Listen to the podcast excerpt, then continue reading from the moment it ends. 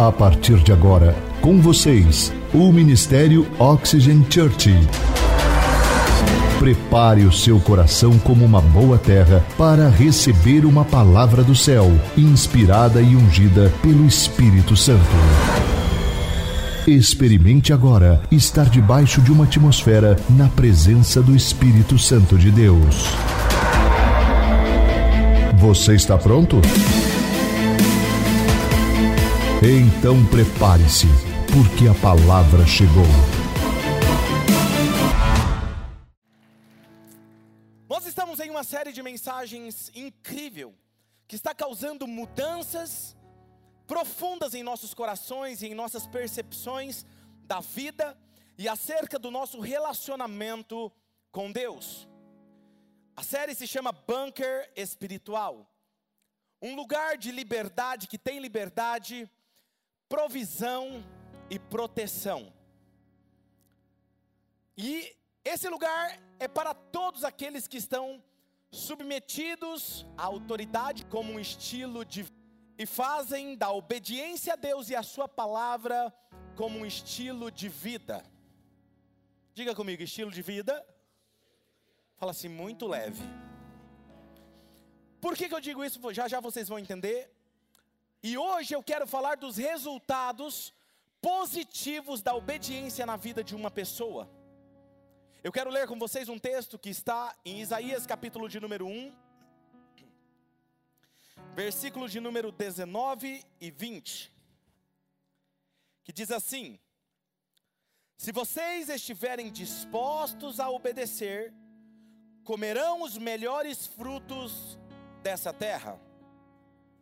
Mas, se resistirem e se rebelarem, serão devorados pela espada, pois o Senhor é quem fala. Eu vou ler novamente o 19, porque eu acredito que a igreja não entendeu. Vamos lá? 19. Se vocês estiverem o quê? A fazer o quê? O que vai acontecer?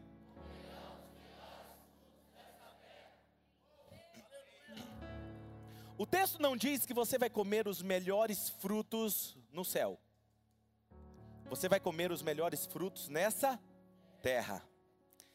Antes de eu dar continuidade, quero lembrar aos jovens e adolescentes que nós teremos o nosso culto an, que estão vivendo um poderoso avivamento no próximo sábado. Amém? Então traga o seu filho e motive ele, inspire ele a estar aqui. Os meninos estão orando muito, estão buscando a presença de Deus e o que eles estão vivendo aqui é sobrenatural. Se você quer que o seu filho tenha um encontro com Deus, o lugar dele é no Oxygen One, ok? Dando continuidade, desde a criação do Jardim do Éden, o maior desafio do ser humano tem sido obedecer, ter obediência a Deus como um estilo de vida e espontâneo. E eu disse ainda muito leve, porque quando nós ouvimos a palavra obediência, nos soa como algo pesado e difícil de se fazer. E por que que isso acontece? Por que que nos soa assim? Porque a obediência, geralmente ela é pontuada quando nós estamos fazendo algo de errado, ou diferente do que é esperado. E nós precisamos mudar a nossa rotina, o nosso comportamento. Geralmente, quando nós éramos criança, estávamos fazendo algo e quando é que os nossos pais pontuavam sobre obediência conosco? Você está sendo desobediente, você não vai me obedecer. Geralmente é quando você estava fazendo algo de errado e você tinha que mudar. E a nossa mente, o nosso cérebro associou obediência como algo ruim. E por que como algo ruim? Porque vai contra a nossa vontade. E ir contra a nossa vontade sempre foi e sempre será algo desconfortável. Diga comigo, desconfortável. Porque o nosso cérebro entende uma rotina, um hábito, bom ou ruim, quando ele se forma, sabe que tem pessoas como algo confortável. Está tudo bem.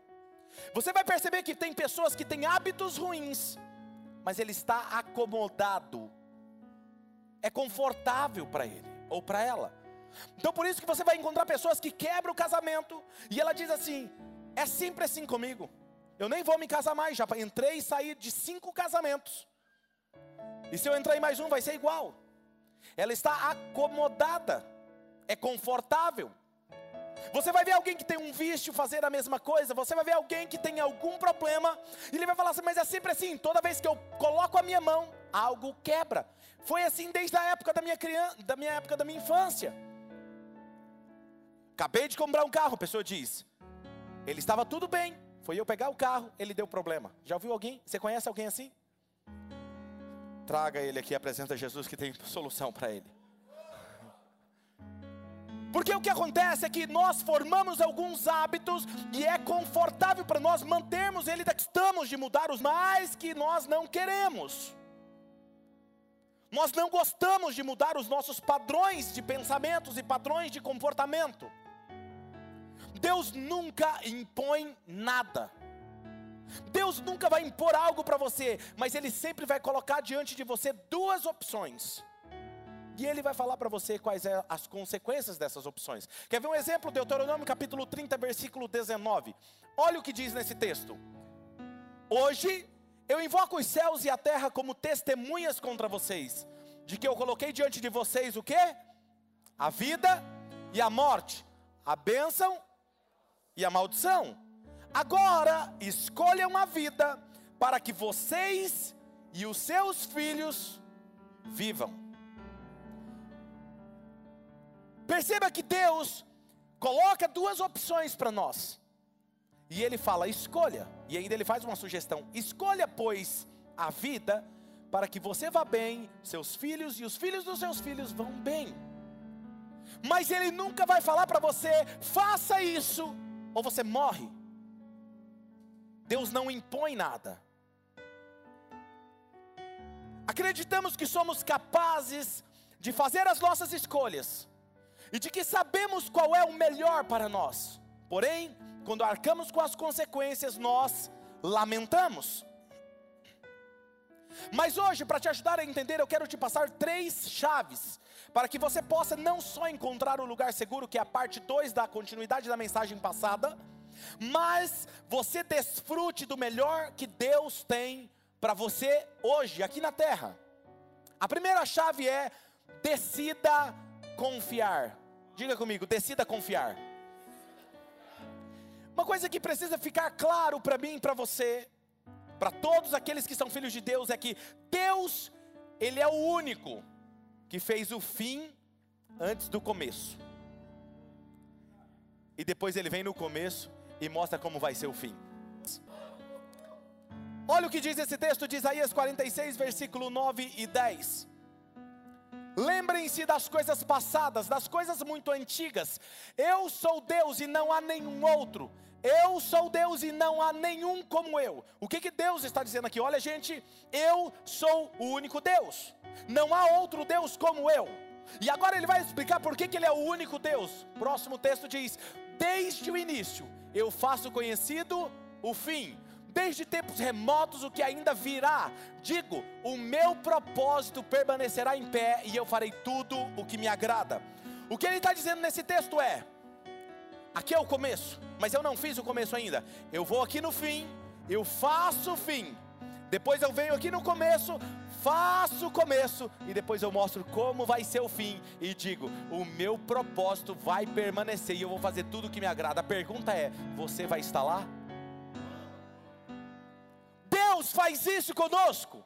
Mas nós temos a opção, existe um propósito escrito pelo próprio Deus para as nossas próprias vidas. Mas lembre-se, somos nós quem decidimos seguir a sua direção ou não mas também escolhemos as nossas consequências. Nós somos responsáveis pelas nossas escolhas e por elas também as consequências. Quem está comigo? Então pare de reclamar dos resultados que você está tendo na sua vida hoje. Não coloque a culpa em Deus, porque se você está colhendo esse resultado, a culpa foi sua. Você escolheu e você arca com as consequências. Tem alguém aqui comigo? Não somos nós que precisamos entender, olha só, nosso, isso aqui é fantástico. Nossos corações, eles revelam se estamos preparados para viver o melhor de Deus. Ele revela. Vamos ver isso na história de Israel. Israel, em Êxodo capítulo 3, versículo 7 e 8, diz o seguinte: E disse o Senhor: De fato eu tenho visto a opressão sobre o meu povo no Egito Eu tenho escutado o seu clamor. Escuta. Você já sentiu em algum momento que Deus não ouve, não vê o seu problema? Esse texto está dizendo que Deus vê o problema que você enfrenta e Ele ouve as suas orações. E ele diz: Eu ouvi o clamor deles por causa dos seus feitores, e eu sei quanto eles estão sofrendo.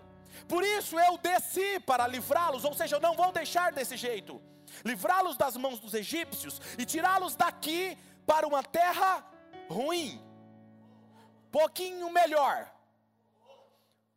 Eu vou tirar eles daqui e vou levá-los para uma terra boa e vasta, onde há leite e mel com fartura. Diga comigo, fartura. Escuta o que eu vou te falar agora. Deus nunca vai te tirar de uma situação ruim para te levar para uma situação pior. Deus nunca vai te tirar de um lugar para te deixar no deserto. O deserto é o caminho até a terra prometida, mas eu posso te garantir, ele tem algo que é a fartura te esperando na outra ponta. Amém? Agora veja, qual era o propósito de Deus na história de Israel? Nós sabemos que existia algo muito mais profundo do que nós podemos imaginar, porque estava construindo a nação de onde iria nascer o seu filho, Jesus.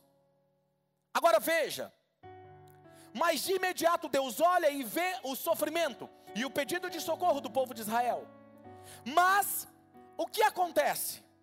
Deus envia Moisés com uma mensagem de boa notícia, boas novas. Deus tem uma terra com provisão em abundância, em fartura, para vocês, para os seus filhos e para os filhos dos seus filhos. Deus tem essa terra, Deus tem um propósito, Deus sabe o caminho. E Deus vai à frente de vocês para levar vocês nessa terra, nesse lugar.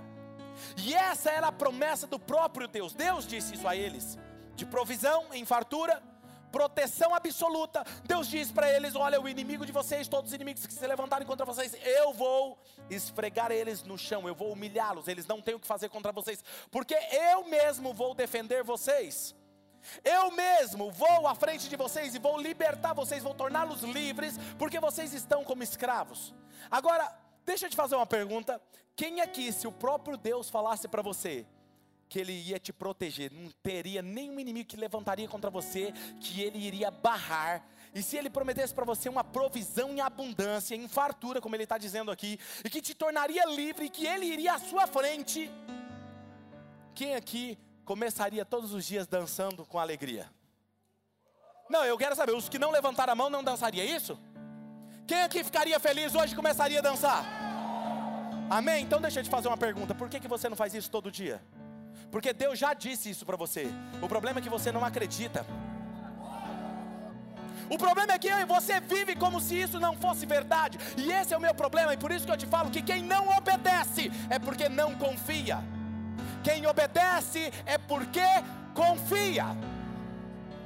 Sabe, eu vou te falar uma coisa: algumas pessoas falam assim, pastor, você não tem problema, você vive alegre, você está alegre. Não, eu não estou alegre, eu sou alegre. Porque quando você está alegre, qualquer circunstância pode mudar o seu nível de alegria. Não é a circunstância que me torna alegre, é Jesus que monta a minha alegria. Ele é a minha alegria. Não, pastor, o senhor está entusiasmado? Não, eu sou entusiasmado. Você está abençoado? Não, eu sou abençoado. Onde eu entro, eu altero o destino das coisas, porque eu sou abençoado. Deus vai à minha frente, é isso que eu sou, essa é a minha identidade. Por isso que nós declaramos aqui: eu sou filho de Deus, amado, perdoado, eu sou abençoado, eu sou saudável. Creia nessa verdade e viva para sempre assim, abençoado.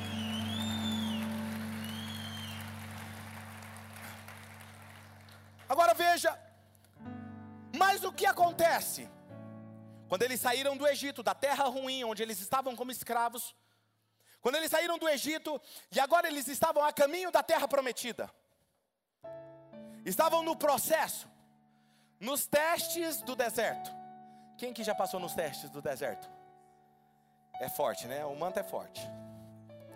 Os testes, e o que acontece? O seu coração, quando você passa, escuta que eu vou falar algo muito forte para vocês. No testes que eles estavam passando no deserto, eles fizeram escolhas que expuseram o coração deles. Se você está anotando, anote, porque depois você vai querer postar. Sempre que você for testado, sempre que você for testado, o seu coração será drenado e exposto o que está dentro dele. É como uma seringa que Deus coloca dentro do seu coração e drena o que está lá no mais profundo do seu coração. Por isso que você vai ver algumas pessoas que quando entram numa circunstância, ele está tudo bem, mas quando ele entra naquela circunstância é como se fosse um gatilho. Pau! Aquilo vem à tona, a irritabilidade, a grosseria. Ou rouba, ou mente, ou trai. Porque a circunstância não é é o suficiente para drenar o que está no seu coração. Deixa eu te dizer algo forte. O que sustenta o teu propósito é o teu caráter. Se você falha no deserto, é porque o seu caráter não tem sustentabilidade para sustentar o que Deus quer te dar. Quem está aqui comigo? Sabe, a minha obediência só demonstra minha falha em confiar, e que eu ainda estou no controle da minha vida. Quando eu escolho, por exemplo, obedecer dizimando, ofertando, ou indo a um GC, porque isso é a forma de eu crescer espiritualmente. Não venha falar para mim que você não frequenta um GC e que você está crescendo espiritualmente. Eu vejo que as pessoas que não estão conectadas em pequenos grupos, elas não têm relacionamento. E a minha pergunta é: todo mundo passa por momentos difíceis, sim ou não? Um dia eu e você vamos passar. Quem vai estar conosco? Quem vai estar conosco? Pessoas, nós precisamos de pessoas. Sabe, quando eu obedeço, o que está ficando claro? Que eu confio em Deus. E quando eu não obedeço, o que, que está ficando claro? As suas escolhas determina em quem você confia. Nossa escolha em obedecer determina o nosso futuro. Aquilo que você faz hoje, por mais simples que seja ou pequeno possa parecer, você está moldando o seu futuro. Por exemplo, quando você ingere um lanche, uma carne, como diz o nosso pastor Sidney, celestial. Vocês sabiam que existe carne celestial? Vocês vão concordar comigo elas são tão bem lubrificadas. Elas são celestiais porque entope o coração, mata e te leva para o céu. Não é celestial? Antecipa a sua chegada no céu. Agora eu comer isso sempre, o que eu estou fazendo? Eu posso reclamar depois de um infarto? Posso falar que Deus não cuidou de mim? Se eu vou para uma academia, eu treino, eu cuido da minha saúde, mas, ah, não, hoje eu não vou, não. Ah, mas é só hoje. Depois eu vou. Daqui dois dias eu vou. Você está moldando uma pessoa que não tem constância. O que eu mais estou ouvindo no Telegram é as pessoas dizendo o seguinte, pastor, eu não consigo ter constância com Deus no meu relacionamento com Deus. Sabe por que você não tem constância? Porque você escolhe isso todos os dias. Porque você escolhe falhar com você mesmo, não é com os outros. Você quer ver um exemplo? Eu falei que eu ia pesquisar por culto da noite e falhei. Sabe o alarme do celular? Eu odeio o barulho do alarme do celular. Mas não é o alarme comum. É o aquele o adiar, sabe? Você adia a soneca, mas tem um nome para essa esse barulho depois. E por que que eu não gosto? Porque quando você faz isso, agora tem um monte de gente que faz, eu tenho certeza disso. Escuta o que eu vou te falar. Quando você faz isso, você está moldando o seu futuro. Alguém que nunca faz aquilo que é para fazer na hora que é para fazer. Todas as vezes que você escolhe apertar esse botão, você está escolhendo o que você vai ser no futuro. Quando você levanta de manhã e não arruma a cama, ai ai ai, tá valendo aqui hoje, viu? Quando você levanta e não arruma a cama, marido, você não arruma a cama para sua esposa, ou a esposa não arruma a cama, o que, que você está dizendo? a minha vida é uma bagunça. E quando você chega no final do dia, você olha e você fala assim: é, a minha vida é desorganizada, eu estou numa loucura. E você vive dizendo que você está numa loucura.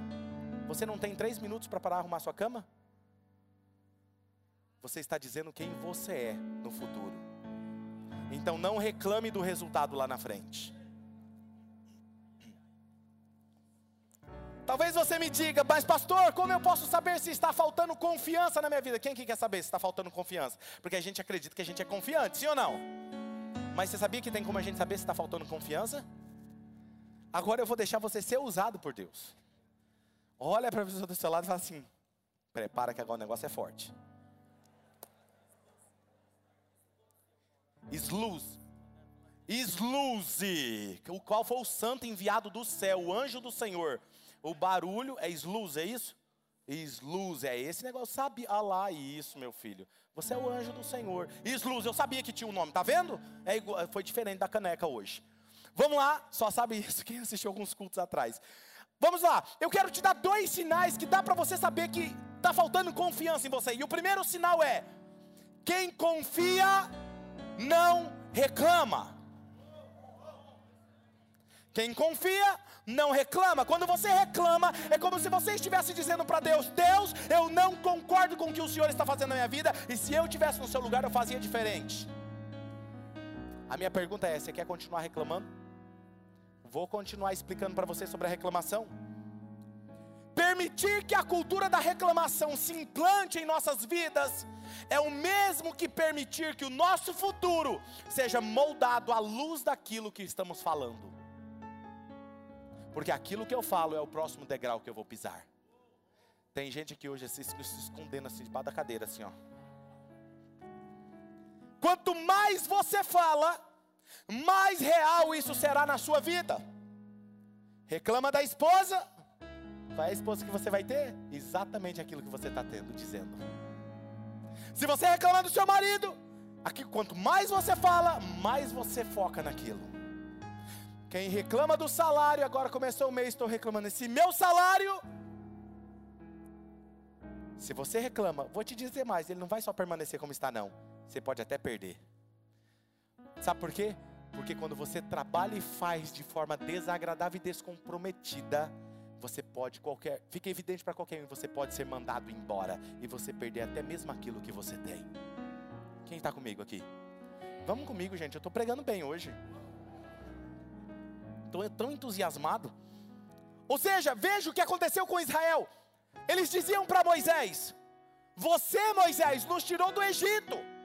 Para que, que você nos tirou do Egito? Para morrer aqui no deserto?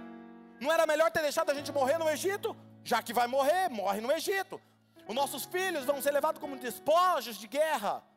Olha o que diz o texto, Números 14, 2 e 3 diz: Todos os israelitas queixaram-se contra Moisés, contra Arão, e toda a comunidade lhes disse: Quem dera tivéssemos morrido no Egito, ou neste deserto, porque o Senhor está nos trazendo para essa terra, só para nos deixar cair a espada nossas mulheres e nossos filhos serão tomados como despojo de guerra. Não seria melhor voltar para o Egito?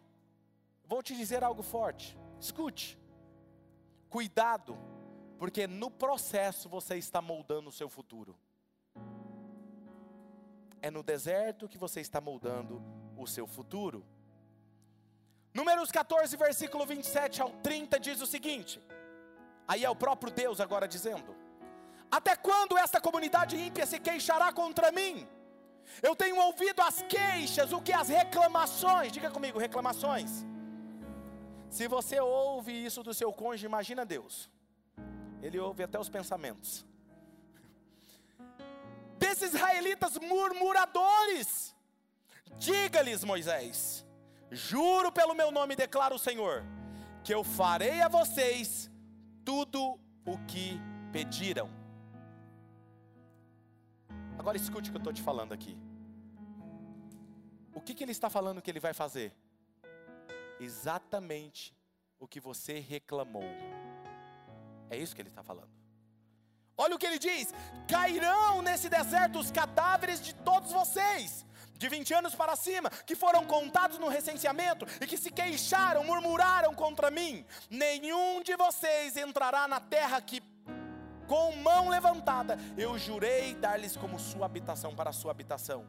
Ou seja, murmurador, quem reclama não confia, não entra na terra prometida. E ele está dizendo o quê? Crave isso em seu coração hoje, leve isso para o resto da sua vida. A reclamação é uma oração contra você. Quando você reclama, vai acontecer na sua vida.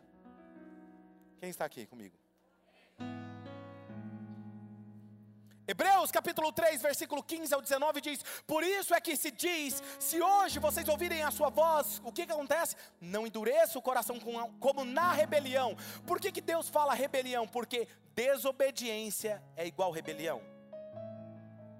E desobediência nos mínimos detalhes é rebelião para Deus. Quem está comigo?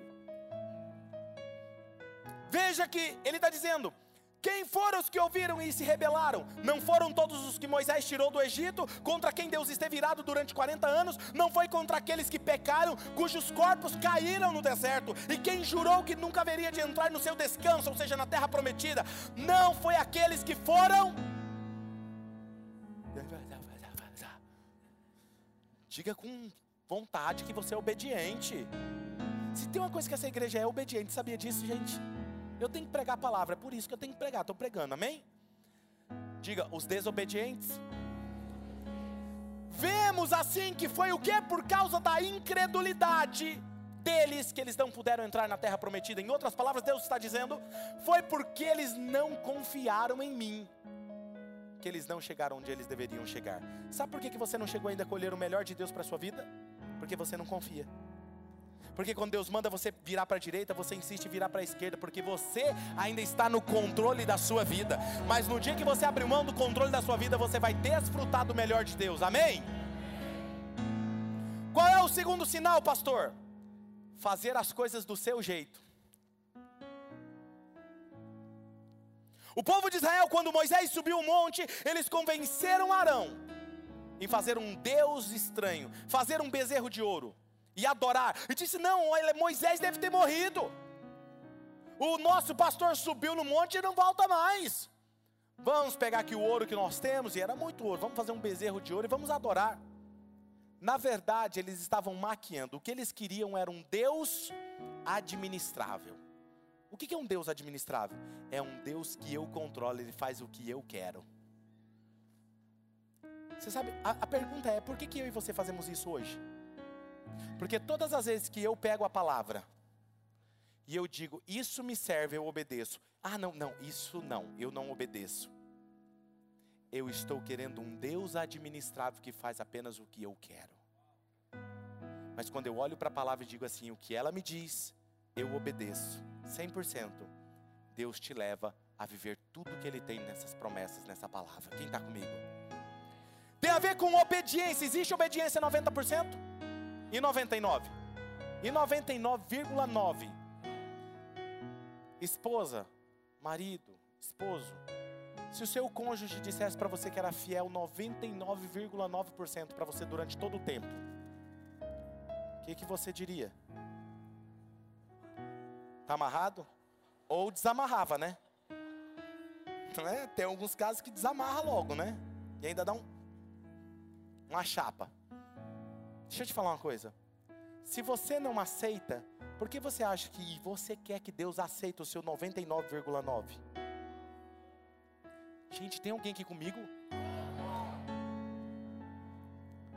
Fazer as coisas do seu jeito. Quantas vezes nós não fazemos isso? Queremos fazer as coisas do nosso jeito. Deus fala para você: levanta, faz isso. E você faz outra coisa. Eu lembro quando Deus começou a me ensinar a obedecer, sabe o que Ele mandava fazer? Estava acontecendo o culto, o pastor pregando, e ele falava assim: levanta e coloca a mão para o céu. Eu não sei se ele vai fazer isso com você, mas ele fez isso comigo. Eu levanto. Vergonha, Deus, tem certeza que eu querendo isso aqui. Eu falei, Deus, por que, que o Senhor manda eu fazer isso? Ele falou assim: Eu estou te ensinando a obedecer imediatamente. Quando eu falar algo para você, obedeça imediatamente. Porque Ele estava me levando e construindo algo na minha vida. Aprenda a obedecer a Deus nas mínimas coisas, e Ele vai te levar a fazer coisas grandiosas. Os israelitas, eles reclamavam e eles queriam voltar para o Egito. Toda hora eles falavam: Não, e se nós voltarmos para o Egito? Vai ser melhor. Vamos levantar outro líder e voltar ao Egito. Interessante que o Espírito Santo ressaltou diante dos meus olhos nesse texto é que todas as vezes que você tentar fazer as coisas do seu jeito, você vai regredir, você vai voltar para o ponto de partida que você estava antes. Onde era o Egito? Onde eles estavam começando tudo. E eles queriam voltar quando? Para o Egito. Por isso que Jesus sempre diz: aquele que me deixa, o segundo estado dele será pior do que o primeiro. Por quê? Porque regredir e fazer as coisas do seu jeito faz você voltar ao estado anterior. Quem está comigo? Sabe, a desobediência é mais séria do que nós podemos imaginar. Veja que o tempo todo eles estavam de, com os olhos voltados para o Egito. Deixe de olhar no retrovisor da sua vida e comece a olhar para aquilo que Deus tem para você. 1 Coríntios 10, 5 diz: Contudo, Deus não se agradou da maioria deles, por isso os seus corpos ficaram espalhados no deserto. Eles não puderam chegar. Segunda chave: caminhe em fé. Primeira descida confiar. Segunda chave: caminhe em fé. Hebreus 11, 27 diz: Pela fé saiu do Egito, não temendo a ira do rei. Está falando de Moisés. E ele perseverou, porque ele via aquele que é invisível. Caminhar em fé é decidir caminhar enxergando o invisível. Alguém me abordou essa semana, falou, pastor, eu preciso aprender a caminhar em fé. Eu falei, mas você está caminhando em fé? Ela falou, mas eu não vejo. Eu falei, exatamente isso. Senão não seria fé. Caminhar por fé é caminhar enxergando o invisível. O povo de Israel, eles tinham a nuvem e a coluna de fogo que guiava eles. A nuvem cobria eles do sol, que é muito quente, e a coluna de fogo à noite, porque o deserto é muito frio à noite, e aquecia eles. E não só aquecia, mas protegia eles dos animais peçonhentos. Cá comigo agora, é nível de revelação agora. Onde tem fogo, os animais peçonhentos não chegam perto, é proteção. Não adianta eu querer reclamar de Deus à sombra, se eu não ando debaixo da nuvem. Não adianta eu reclamar que os animais peçonhentos estão me atacando na noite, se eu não estou andando perto do fogo. A coluna de fogo vai para lá e você vai para lá. Obedecer é para o nosso próprio bem. Mas veja que eles só poderiam ser protegidos se eles seguissem a nuvem e a coluna de fogo. Seguir a Deus, e fazemos isso quando nós obedecemos, nos faz desfrutar da liberdade, proteção e provisão. Vou ajudar vocês a entenderem isso. Éder, eu preciso de você, de novo. Você é meu exemplo, o Paquito da noite. Vamos lá, fica ali, deixa a Bíblia aí. Você vai correr de novo. Eu não sei porquê, mas eu olho para você, eu acho que você parece o Zambolt. Um branquinho, mas nós podemos dar um jeitinho em você. Nós vamos fazer uma dinâmica com você. Vai mais para lá, meu filho. Igreja, presta atenção nisso, porque isso é exatamente o que acontece com você. Isso é o que Deus faz com você. Éder, o seu objetivo, presta atenção é chegar lá naquela ponta. E Deus tem um copo de água para você. Esse é o processo. Coloque essa cadeira mais aqui no meio. Isso tem que dificultar para ele. Se for fácil, a gente não quer.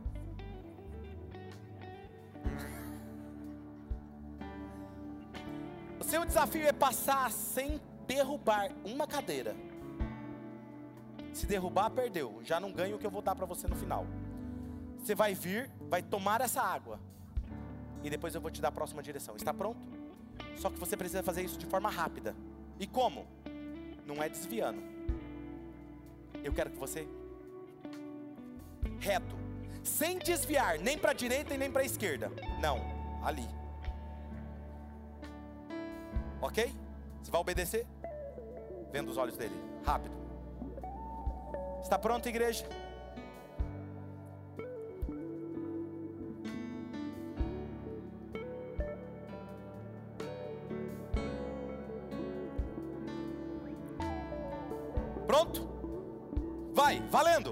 rápido, rápido, rápido, rápido, rápido, rápido, rápido, rápido. Muito bom, agora toma água. Isso, coloca, isso. Tomou? Tava boa água ou não? Muito bom, muito bom, muito bom, muito bom. Agora tira. Como é que você fez isso?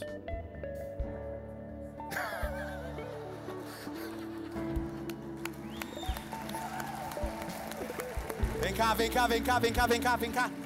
Rápido, rápido. Você vai ter que voltar. Você vai ter que voltar.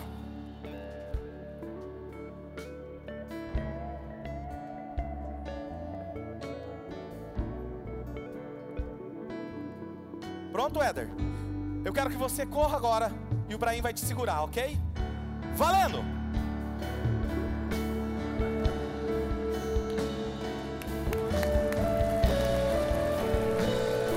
Pode tirar, tira, tira agora para ele ver. Tira para ele ver. Olha o que aconteceu. Enquanto você passava, todos os nossos anjos voluntários tiravam o obstáculo. É isso que Deus faz com você quando Deus manda você. Segura, segura, segura, segura, segura. Quando Deus te dá uma direção, vá nessa direção. Você fala, mas está cheio de obstáculo. Apenas obedeça. Os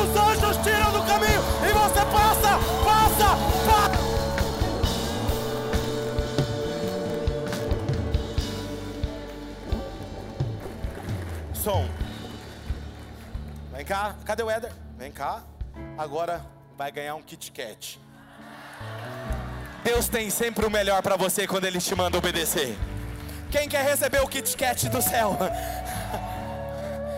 Quase uma heresia. Salmo 91, 5 e 7 vai dizer: Você não temerá o pavor da noite, nem a flecha que voa de dia, nem a peste que se move sorrateira nas trevas, nem praga que devasta ao meio-dia. Mil cairão ao seu lado e dez mil à sua direita, mas nada o atingirá.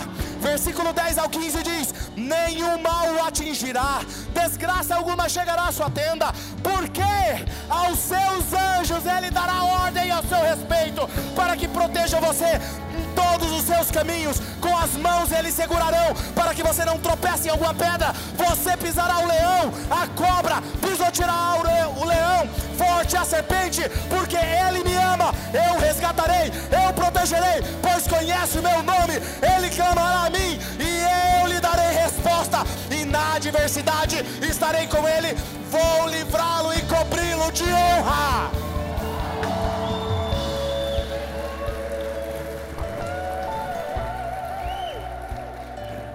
Mas o que eu acho mais bonito nessa história, vem agora. Fiz tudo isso para chegar nesse ponto. Êxodo 33, versículo 17 ao 20, depois o 23. Moisés está tendo uma conversa com Deus. E ele diz assim: Deus, se eu te agradei, mostre-me a tua glória. E Deus diz: Realmente você tem me agradado. Você tem me agradado, Moisés. Diante de você eu farei passar toda a minha bondade, e diante de você eu proclamarei o meu nome. O Senhor, terei misericórdia de quem eu quiser ter misericórdia, terei compaixão de quem eu quiser ter compaixão. E acrescentou: Você não poderá ver a minha face, guarde isso. Não poderá ver a minha face, porque ninguém poderá ver-me e continuar vivo 23: Então eu vou tirar depois de ter passado a minha mão, e você verá as minhas costas, mas a minha face ninguém poderá ver. Isso me intrigou, porque o texto diz que Moisés era tão íntimo de Deus que ele falava com Deus face a face. Como é que aqui não vai ver a minha face? Do que ele estava falando? Vamos dar uma olhada no texto original. Moisés, o texto diz que ele caminhava enxergando o invisível. O que ele quer dizer com isso é que ele entendia a revelação, mas ainda ele não poderia entender em toda a sua plenitude. Isso significa ver minha face, ou seja, compreender intimamente e profundamente. Isso também significa que você só vê as costas de quem sempre está à sua frente. Lu, eu só posso dizer que eu vejo as costas dela se ela está na minha frente. Eu não posso dizer que eu vejo as costas dela, eu estando na minha vida, controlando a minha vida. Se eu preciso ver as costas de Deus à minha frente, eu preciso ser seguir Ele. Isso quer dizer que Ele controla a minha vida. Quem está comigo? Obrigado, Lu. Agora, quem é esse invisível? Quem era esse invisível? E aí você vai me dizer que é Deus, vamos ver isso. Sabe, sabe por que muitos de vocês não estão vivendo o melhor de Deus que Deus tem para vocês? Porque Jesus ainda não é o centro das atenções de vocês. Enquanto Ele não for aquele que chama a sua atenção, o suficiente para abrir mão do pecado, Ele ainda não é tudo para você. Hebreus 12, 2 diz: Tendo os olhos fitos em Jesus, autor e consumador da nossa fé. Mas a palavra de Deus diz que Ele cumpre. Escuta, Colossenses vai dizer o seguinte: Vou voltar rapidinho aqui, não vou indo Colossenses ainda não. Êxodo 33, 19 diz: E Deus respondeu: Diante de você farei passar toda a minha bondade. Toda a minha bondade, eu terei misericórdia de quem eu quiser, eu terei compaixão de quem eu quiser. Escuta isso, escuta isso. Vini, cadê o Vini? Vini tá por aí, você vai gostar dessa, Vini. Proclamarei o meu nome, o Senhor, terei misericórdia de quem eu quiser ter misericórdia, terei compaixão de quem eu quiser ter compaixão. A Bíblia diz mas para mim, Moisés era um amigo tão íntimo de Deus, que Deus está mostrando um vislumbre da glória dele nesse momento, e a glória dele estava manifestada na cruz de Cristo, perdoando a humanidade. Pastor, da onde o senhor tirou isso? Vamos comigo aqui. Preste atenção nessa revelação. Proclamarei o meu nome. A palavra proclamar no hebraico é cará que significa proclamar, convocar e chamar. Ele está dizendo: Eu vou convocar o meu nome, mas você não convoca o nome de alguém, você convoca alguém. O que ele está dizendo é o seguinte: Eu vou convocar alguém eu vou convocar alguém e vou fazer passar diante de você. Eu vou chamar alguém, vai passar por você. E quando meu nome passar, você não pode ver a minha face. Do que, que ele está falando? Obrigado. Êxodo 3,14: Disse Deus, qual era o nome de Deus? Eu sou o que sou. É isto que você dirá aos israelitas: O eu sou me enviou a vocês. E o eu sou significa autoexistência. Aquele que era, aquele que será, aquele que tem autossuficiência. Agora vamos ver quem era, o que Deus estava dizendo que ele iria chamar diante de Moisés.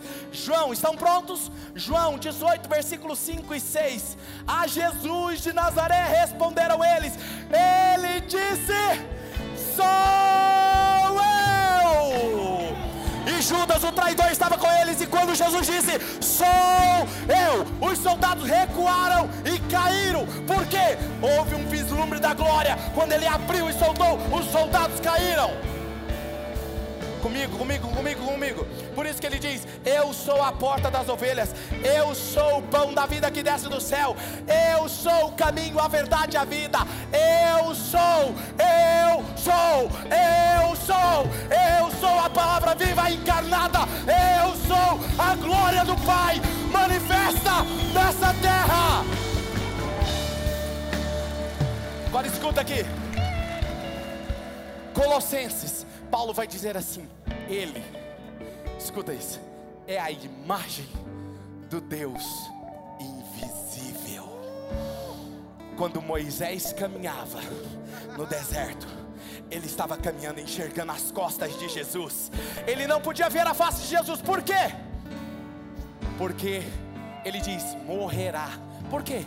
Porque Jesus, ele só poderia ver a face de Jesus, a palavra encarnada com fi, o físico de Jesus, quando Maria nascesse e tivesse Jesus. Se você tiver que ver, você vai ter que viver milhares e milhares de anos e você não vai conseguir, você vai morrer. Por isso que ele está falando.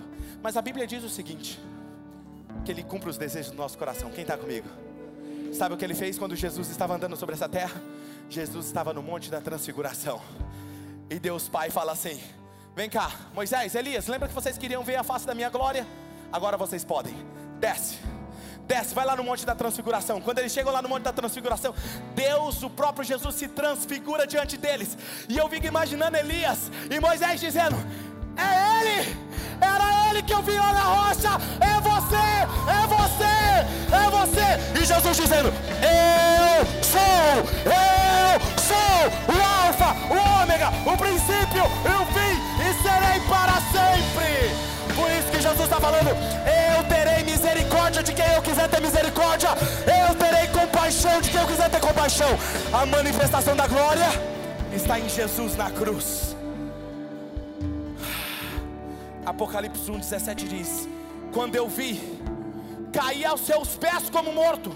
Então ele colocou a sua mão direita sobre mim e disse: Não tenha medo, eu sou o primeiro e o último. O que, que Jesus estava dizendo aqui? Ele estava dizendo: Eu sou o primeiro, eu sou aquele que estava no Antigo Testamento, sou aquele que está aqui no Novo Testamento e serei aquele na eternidade. Eu sou o começo e o fim. Neemias 9, 19 ao 21 diz: Foi por tua grande compaixão que não os abandonaste no deserto. De dia a nuvem não deixava de guiá-los em seu caminho. Olha o que o texto diz. Não era deixava, não deixava de guiá-los nos caminhos deles. É no seu caminho. A nuvem sempre vai te guiar no caminho dele. Quem está comigo? E de noite a coluna de fogo deixava, não deixava de brilhar sobre o caminho que eles deveriam percorrer deste o teu bom espírito para instruí-los, não retiveste o teu maná que alimentava eles, deste-lhe água para matar a sua sede. Durante 40 anos tu sustentaste eles no deserto e nada lhes faltou. Escute, no deserto, se você obedece a Deus, nunca irá lhe faltar nada. Mas quando você chegar na terra prometida, Deus te dará não só o suficiente, mas mais do que suficiente. Mais do que o suficiente. E a terceira chave é: escolha obedecer nem sempre a obediência fará sentido para você, porque obediência tem a ver com confiança e fé naquele que te mandou fazer algo. Por isso eu digo que deva escolher obedecer. O ápice dessa história é quando Moisés diz, em Êxodo 33:15, Senhor, se o Senhor não vai conosco, não nos faça sair daqui, porque sem a tua presença nós não vamos dar nenhum só passo. Moisés sabia que se ele não fosse à frente, eles jamais conseguiriam chegar à terra prometida. A minha pergunta hoje para você é: por quanto mais tempo você vai insistir em chegar na terra prometida sozinho? Somente Deus sabe o caminho até a sua terra prometida. Eu descobri que Ele era Deus, mas também descobri que Ele era uma pessoa. E eu comecei a me relacionar com Ele, a tratá-lo como uma pessoa. Embora meus olhos não vejam Ele, eu decidi obedecer. Eu era muito tímido e logo eu tinha poucos amigos. Um dos meus amigos é um dos intercessores, o Rude, o esposo da Luciana. Era meu amigo dessa época. Ele sabe muito bem do que eu estou falando. Nessa época eu comecei a descobrir essa amizade. Aconteceu de nós termos reuniões que a nuvem da glória de Deus entrava dentro do ambiente e cobria as luzes. Não dava para ver as luzes. Cadê o Rude? Tá lá atrás. Dá um grito aí de amém. Foi isso mesmo? Cobria as luzes. Ele vinha de forma palpável, como está aqui agora. Eu disse a ele um dia, Espírito Santo, eu quero te conhecer. Eu quero conversar contigo. Eu quero falar contigo. E quando eu disse isso, aquele lugar encheu da Sua presença. Ele estava ali. Eu me apaixonei por Ele. E eu estou vivendo algo que eu jamais imaginei fosse possível viver. Ontem, nós estávamos no nosso festival. E duas pessoas me procuraram. Uma delas está aqui, eu não sei se a outra está também. E nós estávamos conversando sobre assuntos aleatórios. Sabe o que ela me falou? Ela começou a chorar. Falou assim, pastor, eu não sei nem o que vocês estão falando, mas olha aqui o que está acontecendo comigo. Eu falei, minha filha, é ele. Pastor, o que é isso? Isso está acontecendo comumente. As pessoas chegam perto de mim e começam a chorar. E eu vou te falar o porquê. Você já chegou perto de alguém com um bom perfume? Não é que eu tenho um bom perfume, não. Sabe o que, que é? Eu descobri que quando você chega perto de alguém que está muito perfumado, essa pessoa nem chega perto de você, você está próximo e você sente a fragrância. Quando você anda perto dele, algo dele se impregna em você. E quando você anda, as pessoas sentem ele. Eu estava terminando a mensagem essa semana, foi corrida. Eu estava aqui na minha sala, nessa sala, aqui atrás dessa parede. Terminando e Jesus falando para mim: era eu, era eu lá. Eu não aguentei, eu terminei essa mensagem prostrado no chão. E ele passava a mão no meu ombro, no meu cabelo e começou a falar comigo. E ele me disse: Vocês vão viver coisas. Lembra quando ele disse: Nós vamos viver um avivamento? Que as ruas aqui vai congestionar a Castro Alves. Ele me mostrou essas ruas aqui em volta, tudo lotada de carro. E ele falou o seguinte para mim: Ele falou, filho, eles virão como pessoas famintas por pão. E quando eles chegarem, só garanta que você vai ter o pão da vida para eles. Eu decidi de caminhar em obediência.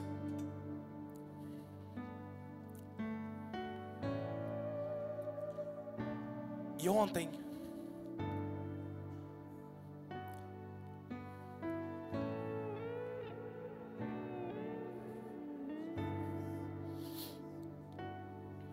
estava prostrado ali na minha sala. Nós não vamos ter apelo hoje, porque ele disse para fazer desse jeito. Se você quiser colocar Jesus na sua frente, na frente da sua vida, você vai procurar esses voluntários que estão com a placa, levantem a placa. Eles estarão lá atrás, olha lá. E falei, eu quero colocar ele na frente da minha vida. E não importa mais, ok? Olha para cá agora. Obrigado eu comecei a fazer dessa canção a minha oração. Feche os seus olhos agora, fala, fique à vontade.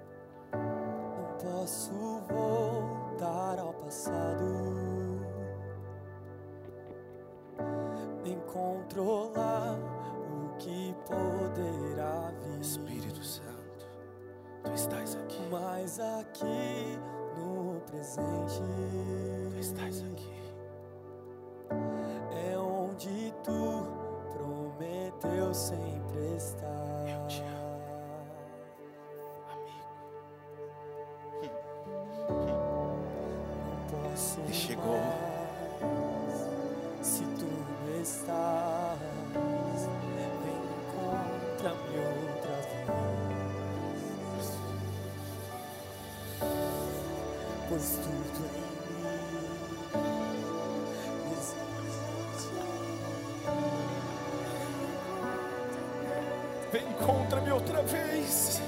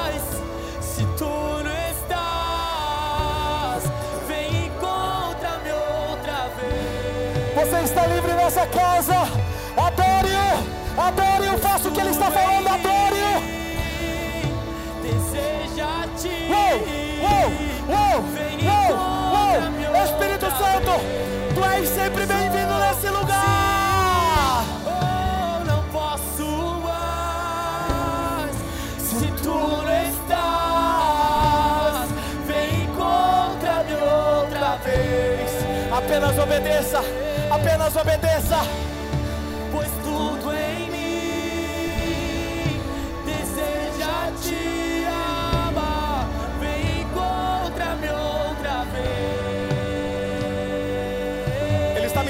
pessoas vão sentir coisas que jamais sentiram. Aqui agora, há uma onda do poder dele passando por cada ambiente desse auditório, no Kids, fora desse auditório. Pessoas estão sendo tocadas lá em cima, na galeria, em todos os lugares. Seja ministrado agora.